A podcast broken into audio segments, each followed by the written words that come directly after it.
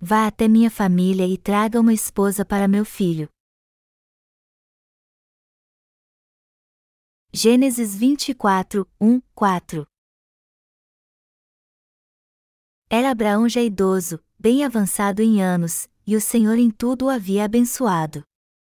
Disse Abraão ao seu mais antigo servo da casa, que governava tudo o que possuía: Põe a mão por baixo da minha coxa, para que eu te faça jurar pelo Senhor, Deus do céu e da terra, que não tomarás esposa para meu filho das filhas dos cananeus, entre os quais habito, mas irás à minha parentela e daí tomarás esposa para Isaque, meu filho. Devemos ser servos de Deus que conhecem o coração dele. O texto bíblico deste capítulo relata a história de como Abraão, nosso pai na fé, por já ser idoso, procurou casar seu filho Isaque. Neste texto, Abraão assim instrui seu servo que viajaria para encontrar sua futura nora: Irás à minha parentela e daí tomarás esposa para Isaque, meu filho. Sim, ele mandou seu servo mais velho ir até sua terra e à sua parentela para encontrar uma esposa para seu filho. Então, por que Abraão disse isto e Deus deixou registrado? Daqui em diante iremos analisar isso juntos. Abraão mandou seu servo fiel buscar uma esposa para seu filho. E instruiu-o assim: Não tomarás esposa para meu filho das filhas dos cananeus, entre os quais hábito, mas irás à minha parentela e daí tomarás esposa para Isaque, meu filho. Amados irmãos, por que vocês acham que Abraão fez isso? O servo mais velho de Abraão que foi mencionado aqui era uma pessoa que conhecia bem o coração de seu senhor. Seu conhecimento era tal que só de ouvir a voz de Abraão, o servo conseguia saber o que ele estava pensando. E como vivia em sua casa há muito tempo, ele podia ler todos os pensamentos de seu senhor. Por isso Abraão enviou justamente seu velho e confiável servo à sua terra para encontrar uma esposa para seu filho. E o que tudo isso significa? Que aquele que faz a obra de Deus deve ser um servo que conhece bem seu coração. Através deste texto bíblico, Deus está falando comigo e com você. Ele está nos dizendo que devemos verdadeiramente conhecem bem seu coração e pensamentos e nossa vida. Não devemos ser do tipo de pessoa que leva recados para Deus sem conhecer a intenção de seu coração, mas aqueles que conhecem o coração do nosso Mestre e cumprimos sua vontade. Devemos ser pessoas que, através da nossa submissão, satisfazem o desejo do coração do nosso Senhor. Qual então é o desejo de Deus para aqueles que são seus servos? Como está escrito: Irás à minha parentela e daí tomarás esposa para Isaque, meu filho, da mesma forma Deus quer que estabeleçamos suas igrejas nesta terra. Amados irmãos, Deus falou conosco através de Abraão sobre fé e a terra de Canaã, que é o céu. Por isso devemos reconhecer que Ele está falando conosco através de Isaac sobre sua igreja. Sim, é isso mesmo. O texto bíblico deste capítulo que relata como Abraão procurou encontrar uma esposa para seu filho Isaac representa a vontade de Deus de que plantemos igrejas para ele. Mas por que Isaac simboliza a igreja? Quando analisamos a vida de Isaac em toda a Bíblia, vemos que ele viveu como cavador de poços. Jacó, filho de Isaac, também continuou cavando poços e Deus está falando conosco através de Isaac e Jacó no tocante à implantação de igrejas. Onde quer que morassem, Isaac e Jacó cavavam poços. Na Bíblia, poço ou noiva significa a igreja de Deus. Portanto, o texto bíblico no qual Abraão manda tomar uma esposa para seu filho da sua terra significa que estamos edificando igrejas para Jesus Cristo, o Filho de Deus. Mas o que Deus nos aconselha a fazer ao comparar o casamento de Isaac com o fato de edificarmos igrejas? Ele diz que não devemos tomar esposa em outras famílias, mas somente da família de Abraão, ou seja, alguém da linhagem de Abraão, alguém de sua própria parentela. O que isso tudo quer dizer? Quando formos edificar igrejas para nosso Senhor, melhor dizendo, no casamento entre Deus e seu povo, não deve haver ninguém que não tenha nascido de novo. Deus está nos dizendo que devemos edificar igrejas para seu Filho Jesus Cristo. Mas por que ele deu tanta ênfase a este assunto? Abraão disse ao seu servo mais antigo: Irás à minha parentela e daí tomarás esposa para Isaque, meu filho. Qual é a verdadeira obra que agrada ao Senhor? Primeiro, é edificar igrejas para Ele. Isto posto, como devemos estabelecer a Igreja de Deus? Devemos estar casados com a família de Abraão para fazermos isso. Através desse casamento, podemos ter a linhagem pura e dar continuidade a descendentes puros para Deus. O livro de Hebreus diz que, embora haja muitos espíritos, Deus escolheu apenas um espírito, e Jesus Cristo lhe dará filhos puros. Em outras palavras, o Senhor quer ter uma descendência pura apenas através do casamento de quem nasceu de novo. Obviamente, os filhos que nasceram assim antes eram pecadores. Mas isso acontece porque os que nasceram fisicamente não podem evitar ser pecadores. Porém, Aqueles que nasceram de pais nascidos de novo certamente herdarão a fé de seus pais. Isso independente se a mãe ou o pai deles são verdadeiras pessoas de fé ou não. No texto bíblico deste capítulo, o Senhor está falando conosco da importância deste casamento puro. Por isso, não podemos esquecer que, mesmo em se tratando de casamento, devemos fazer o que é certo aos olhos do nosso Deus. A Igreja de Deus existe para o seu povo. Se formos pensar bem, até a Igreja de Deus existe para o povo do nosso Senhor. Você e eu precisamos da Igreja de Deus, e ela é necessária para o seu reino. Mas qual a razão disso? É que através desta Igreja Deus faz sua obra e continua produzindo filhos puros. Deus quer viver no céu junto com seus inúmeros filhos e ele está dizendo que esses descendentes nascem através da Igreja. Então, a fim de continuar produzindo esta raça pura ou linhagem de sangue, é necessário ter uma esposa para Jesus que venha somente da família de Deus. Nosso Senhor precisa mesmo dos membros da Igreja de Deus. Ele traz para si a pessoa que será sua esposa através de sua igreja. Mas só traz para si aqueles que realmente nasceram de novo. Se alguém ainda não nasceu de novo, ele então faz com que isso aconteça em sua vida para ter um relacionamento com ele. Sendo assim, o que nós que já estamos na igreja servindo ao Senhor devemos fazer? Devemos continuar trazendo noivas saudáveis para nosso Senhor. O texto bíblico deste capítulo fala sobre isso.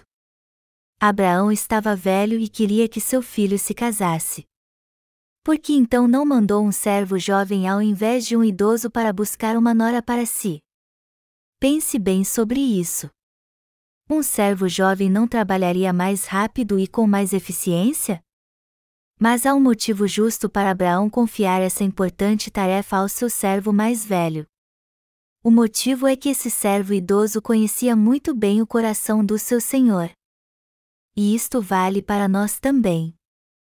Os que receberam a remissão de pecados e estão seguindo o Senhor na igreja como este velho servo, devem se unir e levar as almas para a igreja proclamando a palavra de Deus para elas, a fim de que essa igreja seja necessária ao Senhor. Amados irmãos, por que nós existimos? Porque precisamos da igreja depois de nascer de novo. A razão de precisarmos da igreja depois de nascermos de novo é que possamos viver para Jesus Cristo. Tanto nós como a Igreja existimos para Jesus Cristo, o Filho de Deus. Por que você tem que casar com um justo? Os que nasceram de novo crendo no Evangelho da água e do Espírito não se devem casar com qualquer um neste mundo. Quando lemos o livro de Esdras, ele nos ensina que casamento com gentios faz com que a fé pura não seja mantida. Como diz este livro, se alguém que crê no Evangelho da água e do Espírito se casa com um ímpio, seus descendentes não herdam a genuína fé do pai ou da mãe do nascido de novo. Foi exatamente por isso que Abraão deu instruções para buscar uma esposa adequada para seu filho. Esta é a vontade de Deus. Precisamos conhecer a razão do casamento espiritual com Jesus Cristo e também da existência da sua igreja, pois tudo é por causa de Jesus. Se vocês não sabem que seu casamento é por causa de Jesus Cristo, mas acham que é apenas por vocês mesmos, então poderão ter sérios problemas. Especialmente os nossos jovens devem prestar bastante atenção nisso. O problema é que se você casar com um homem ou mulher gentia, então a sua pura fé não será passada para os seus descendentes. Deus nos disse claramente que quer bebamos ou comamos, ou façamos qualquer outra coisa, seja tudo para a glória dele, e Coríntios 10 horas e 31 minutos. Mas se pensarmos que a Igreja de Deus existe por causa dos nossos desejos carnais, o que acontecerá? Ela será influenciada pelas paixões humanas, e não pela vontade de Deus por isso que devemos entender bem qual é a vontade de Deus. O motivo para Deus estabelecer a igreja foi o Senhor Jesus. Deus deseja que, o que quer que façamos, o façamos por Ele. Ele deseja que façamos tudo por Ele ao invés de fazer por nós mesmos, e tudo aqui inclui casamento e nossa vida diária após nascermos de novo. Nunca tome por esposa uma das filhas dos cananeus. Deus fez um importante pedido a nós, sua igreja. Ele foi bem claro ao dizer no texto bíblico deste capítulo: Para que eu te faça jurar pelo Senhor, Deus do céu e da terra, que não tomarás esposa para meu filho das filhas dos cananeus, entre os quais habito. Ele disse que de modo algum deveríamos tomar uma esposa das filhas dos cananeus por causa do seu nome. Mas o que este texto quer dizer? que nós e a Igreja de Deus existimos para Ele. Isso significa que se formos ensinados pelas pessoas deste mundo, buscarmos a carne e tomarmos posse das coisas daqui e pregarmos na igreja, isso destruirá o reino de Deus e será nocivo para nós também. Enquanto trabalhamos ou vivemos em sociedade, há momentos em que as pessoas deste mundo atraem nossa atenção. As mulheres podem parecer muito bonitas e os homens, muito atraentes. Mas algo muito importante para Deus é conhecermos nosso coração. O Senhor diz que nunca devemos tomar uma esposa das filhas dos cananeus. E isso quer dizer que não devemos ter contato com as mulheres ou homens deste mundo ou unir nosso coração com o deles. O casamento é a união de duas pessoas, não é? Não casar o filho com uma mulher cananeia significa que não devemos nos unir às mulheres ou aos homens deste mundo. Amados irmãos, hoje recebi um convite e visitei a igreja presbiteriana Grande Luz porque eles estão se mudando para outro local. Mas logo percebi mais uma vez que eles são muito diferentes de nós, como água e óleo. Então fiquei ali com o único propósito de compartilhar o verdadeiro Evangelho com eles. Eu procurei com atenção para ver se havia alguma alma sincera à procura de Deus. Eu percebi que alguns pastores poderiam até se voltar para Deus. Contudo, o coração de todos os membros estava no lugar errado. Vocês e eu nunca devemos ser assim. Mesmo se voltarmos para o mundo e trabalharmos e vivermos em sociedade, não devemos dar o nosso coração a ele. Nunca devemos unir nosso coração com as pessoas deste mundo. Devemos viver para Deus, manter nosso coração nesta igreja e fazer as coisas que o agradam. Esta é a mensagem que Deus procura nos comunicar através de Abraão. Abraão, como revelado no texto bíblico deste capítulo, desejou que os princípios que Deus designou para o povo de Israel, ou seja, para sua igreja, não fossem violados pelas regras e leis das nações gentias. Nosso pai na fé, Abraão, depois de ter um encontro com Deus, soube que eles e seus descendentes tinham que buscar sua palavra, pois afirmou categoricamente: Não tome uma esposa para o meu filho das filhas dos cananeus. Deus falou a Abraão assim: Você não deve escolher uma nora dos cananeus. Seu descendente Isaque, o que veio através da minha palavra, é um filho meu. Portanto, você deve casá-lo com alguém da sua família, pois fazendo isso sua fé passará aos seus descendentes e continuará a linhagem de fé. Para ser sincero, a linhagem da família de Abraão que é citada aqui não era uma família grande ou bem conhecida. Eles eram da descendência de Arão e nem nativos da Palestina eram. mas apesar disso, eles de fato invocavam o nome do Senhor. E parece que havia uma certa porção de fé em seu coração. Deus viu essa fé e desejou que sua linhagem de fé continuasse através deles. Por isso, quando vemos todas as passagens que falam de Abraão como o pai da fé, sabemos que tanto a igreja como nós só existimos para Deus e para nosso Senhor. Se não soubermos disso em nossa vida, nós simplesmente seremos influenciados pelo mundo e pelas situações que passamos. Ao longo da nossa vida, devemos sempre pensar qual é a vontade de Deus, o que o agrada, o que é uma vida espiritual, e o que significa sermos plenos em nosso coração. Existe ainda uma coisa que Deus quer de nós, que sejamos prósperos. Mas não é seu desejo que sejamos prósperos materialmente, porque se nossa carne estiver bem, nosso coração pode facilmente se afastar dele. Qual é a próxima coisa que Deus quer de nós? Como ele mesmo disse a Abraão, devemos lutar para preservar nossos descendentes na fé e não nos tornar iguais às pessoas deste mundo. Deus está intimamente envolvido com os assuntos da igreja, e é Ele quem aguarda. Ele está nos guardando e preservando para que tenhamos comunhão e nos casemos com pessoas da sua família. Se você não conhece muito bem a vontade de Deus e tomou uma mulher gentia para si, então você certamente se afastará da Igreja de Deus. Deus quer que a linhagem da verdadeira fé continue. A Igreja de Deus existe por causa da vontade dele, e é ele quem traz os justos para a Igreja.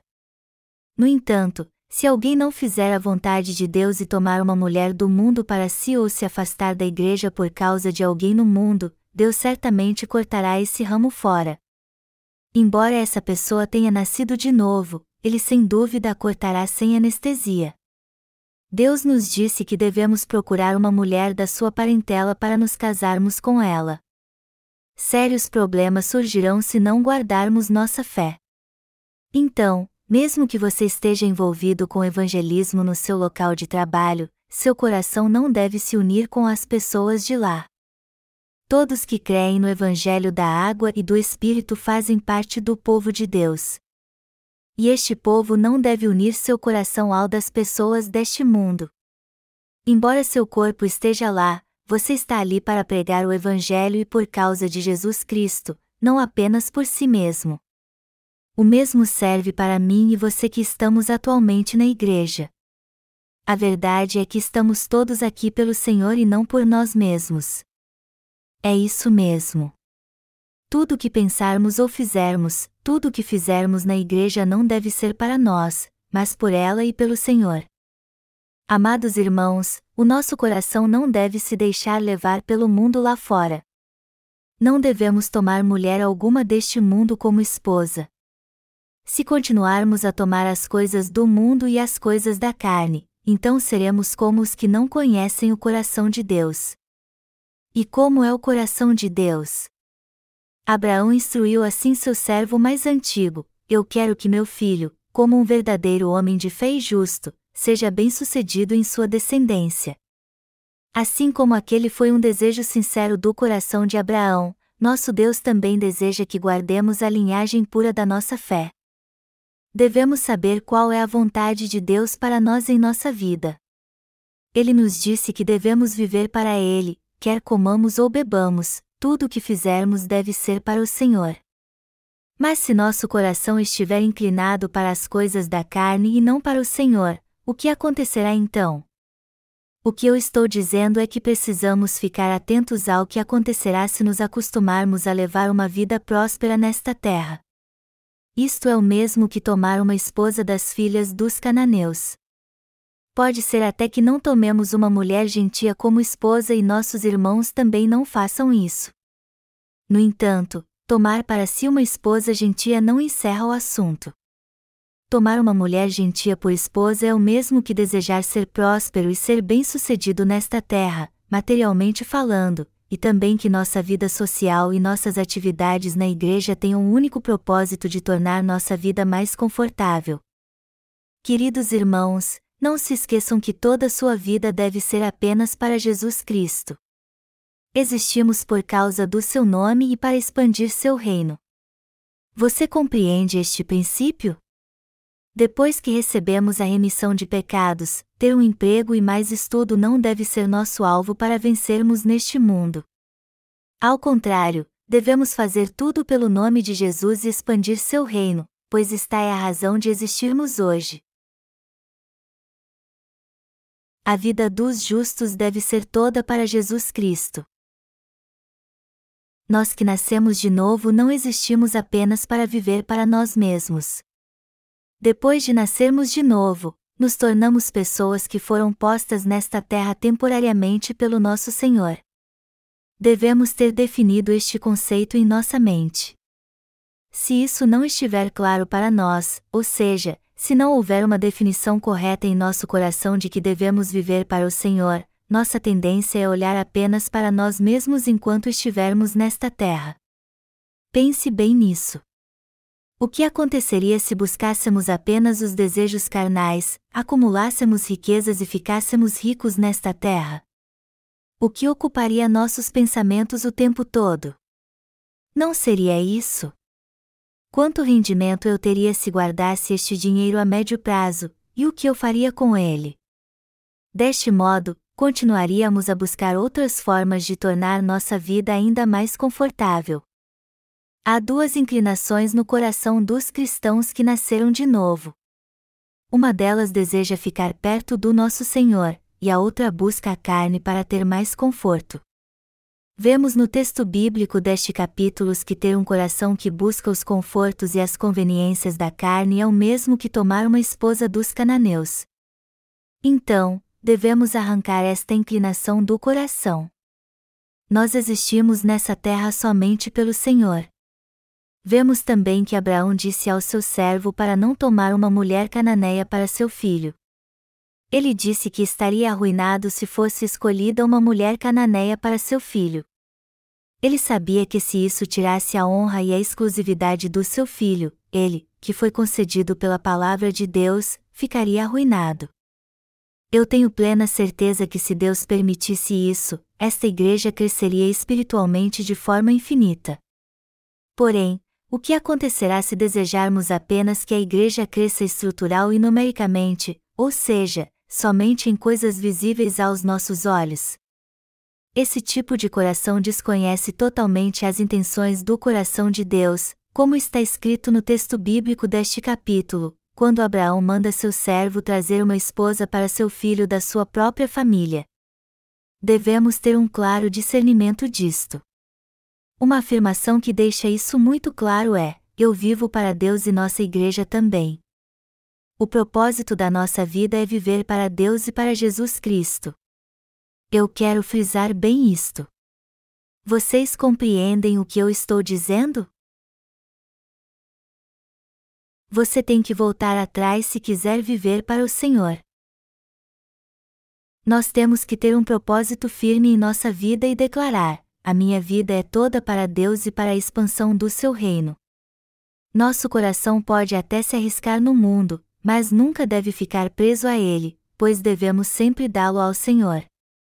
A inclinação do nosso coração deve ser para o Senhor, devemos buscar sempre fazer a vontade dele e trabalhar junto com a Igreja para servi-lo. Amados irmãos, a quem nossa vida pertence? E para quem devemos viver? vivemos para Jesus Cristo. Devemos ter isso bem claro em nossa mente. Muitos cristãos param de servir ao Senhor quando começam a prosperar no mundo. E isso acontece porque eles não definiram corretamente suas metas. Não há milhares de organizações missionárias pelo mundo? À primeira vista, elas realmente parecem trabalhar segundo a vontade de Deus mas olhe novamente com atenção depois de um tempo. Você não encontrará conexão alguma entre eles e os que buscam a vontade de Deus. Com o tempo eles começarão a revelar que não vivem para o Senhor, mas para si mesmos ou por algum líder famoso. Devemos meditar bastante neste assunto. Nós existimos somente pelo Senhor e por seu Filho, e não para nós mesmos. Implantamos igrejas, compramos propriedades, fazemos a obra na igreja e mantemos a escola missionária, tudo pelo Filho de Deus. Mas temos a consciência de que se o Senhor não estiver se agradando disso, devemos largar tudo então. Mas se ele estiver se agradando, devemos aproveitar e tomar posse disso. Sendo assim, nosso coração deve estar sempre correto perante o Senhor. Nosso coração deve estar nas coisas espirituais. Devemos buscar os desejos da carne ou o que agrada a Deus. Entre estas duas inclinações do coração, definitivamente devemos buscar ter um coração espiritual temos que dar lugar aos desejos da carne, que só quer ser saciada, ou levar uma vida espiritual para que prosperemos de forma a glorificar a Deus? Não devemos buscar a prosperidade material, melhor dizendo, a Igreja de Deus não deve existir para si mesma ou orar para ser próspera materialmente. Amados irmãos, temos que orar a Deus para ficarmos ricos a qualquer custo nesta terra? Não. Ao invés disso, devemos orar para que sejamos abençoados financeiramente para que possamos servir de modo integral ao Evangelho e sem tantos obstáculos, com o intuito de vivermos para o seu reino. Não devemos orar pela prosperidade material para que possamos viver apenas com conforto nesta terra. Estamos vivendo para Deus e para a proclamação do Evangelho da água e do Espírito, ou para o Evangelho e para nós mesmos um pouquinho também? Podemos levar uma vida dupla para sermos bem-sucedidos e satisfazermos nossa carne? Devemos ter uma definição clara do que queremos. Deus nos disse para buscar primeiro o reino de Deus e sua justiça, e todas as coisas nos seriam acrescentadas. Isso significa que se trabalharmos pela expansão do reino de Deus e fizermos aquilo que o agrada, ao invés de buscarmos nosso próprio conforto, Deus proverá de forma satisfatória tudo aquilo que precisarmos.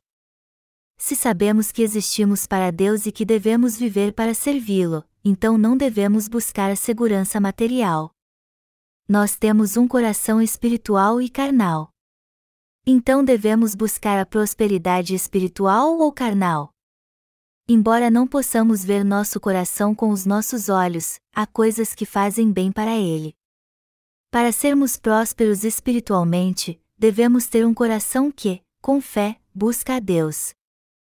Entre buscar as coisas carnais e as espirituais, eu creio que devemos escolher seguir as coisas espirituais.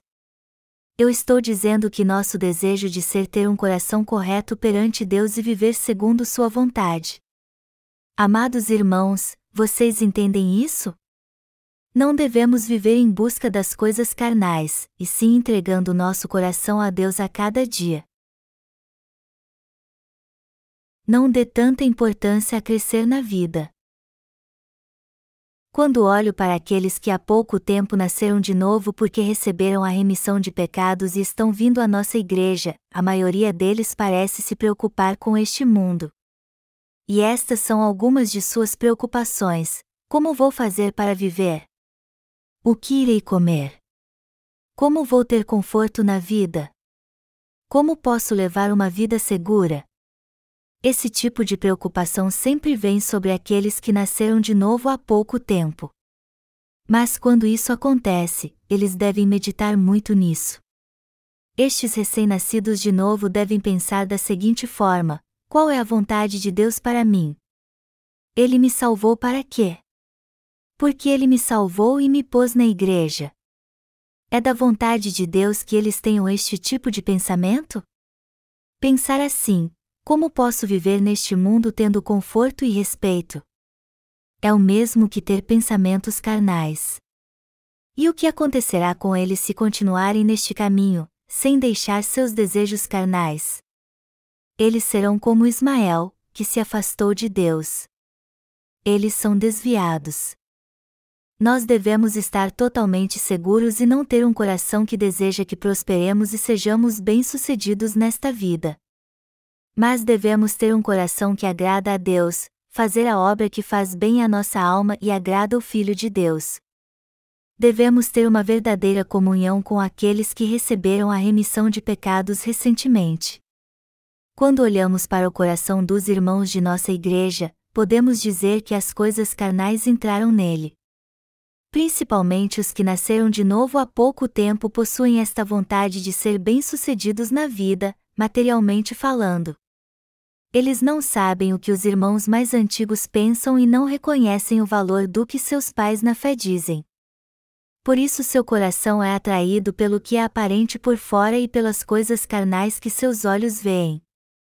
Temos que orar por essas pessoas e ter uma verdadeira comunhão com elas. Aqueles que foram salvos antes deles devem em primeiro lugar fazer as obras que agradam a Deus e procurar estar mais próximos delas. E nunca se esqueçam de uma coisa: jamais devemos procurar ser prósperos materialmente.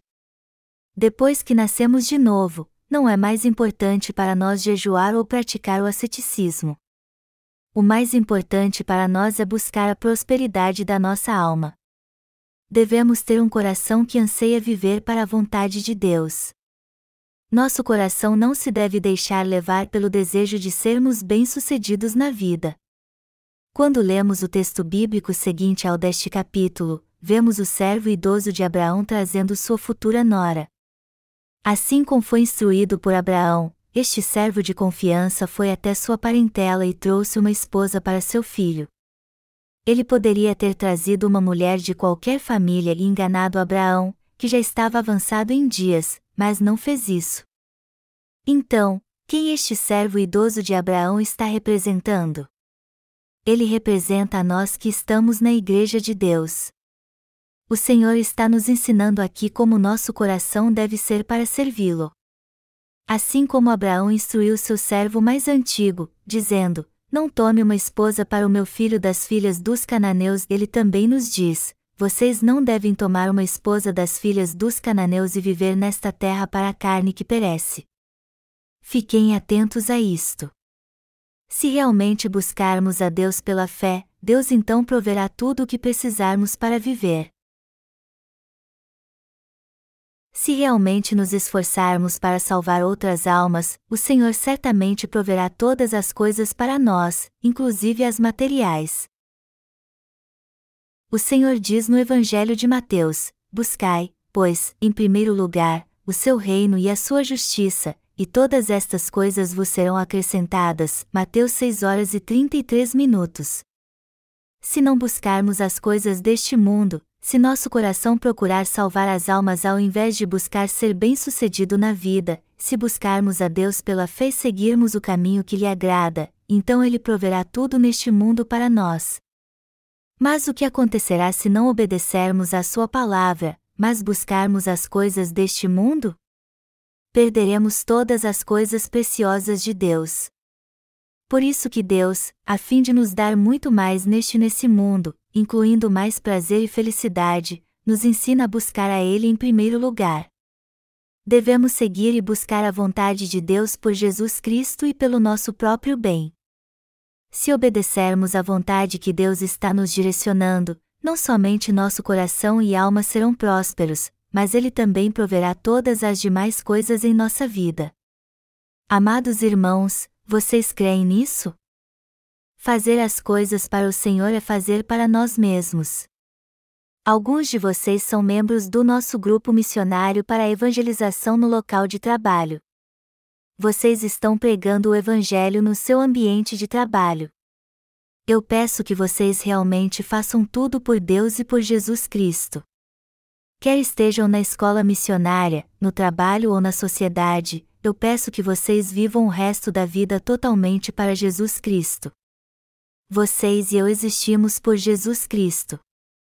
Mas não basta sabermos disso de cor, temos que crer de coração, praticar em nossa vida, guardando o precioso coração que Deus nos deu e vivendo de acordo com a vontade dele.